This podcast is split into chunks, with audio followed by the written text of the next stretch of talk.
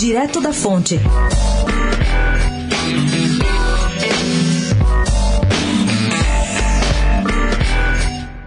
Partir de amanhã, quarta-feira de cinzas, o juiz Luiz Antônio Bonatti, de Curitiba, senta-se enfim na cadeira que era de Sérgio Moro. E muita gente acha que a Lava Jato, sob seu comando, vai mudar de figura. Não tanto por opiniões jurídicas, mas simplesmente por estilo. Gente próxima dos dois admite que ambos são rigorosos, competentes, corajosos, mas atuação técnica e discrição seriam mais marcantes no juiz de agora do que no de ontem. Na Lava Jato, ao que se sabe, Bonatti vai cuidar de 88 processos, nos quais falta dar a sentença a 39. E o grande destaque dessa lista é a denúncia de desvio de dinheiro envolvendo o Instituto Lula. Mas há coisas novas no horizonte. Uma delas é que já nesse primeiro semestre o STF poderá julgar, enfim, o caso de prisão em segunda instância. E se ela cair, o espaço para sentenças fortes de Bonatti fica reduzido. Em segundo lugar, tem a questão da criminalização do Caixa 2, que acabou saindo do pacote que Moro mandou ao Congresso. Mas Bonatti tem a seu favor um grupo de desembargadores duros no TRF-4 em Porto Alegre, onde tudo indica que as decisões de Curitiba continuarão sendo bem acolhidas. Saberemos em breve se a sorte dos denunciados da Lava Jato mudará para melhor ou para pior.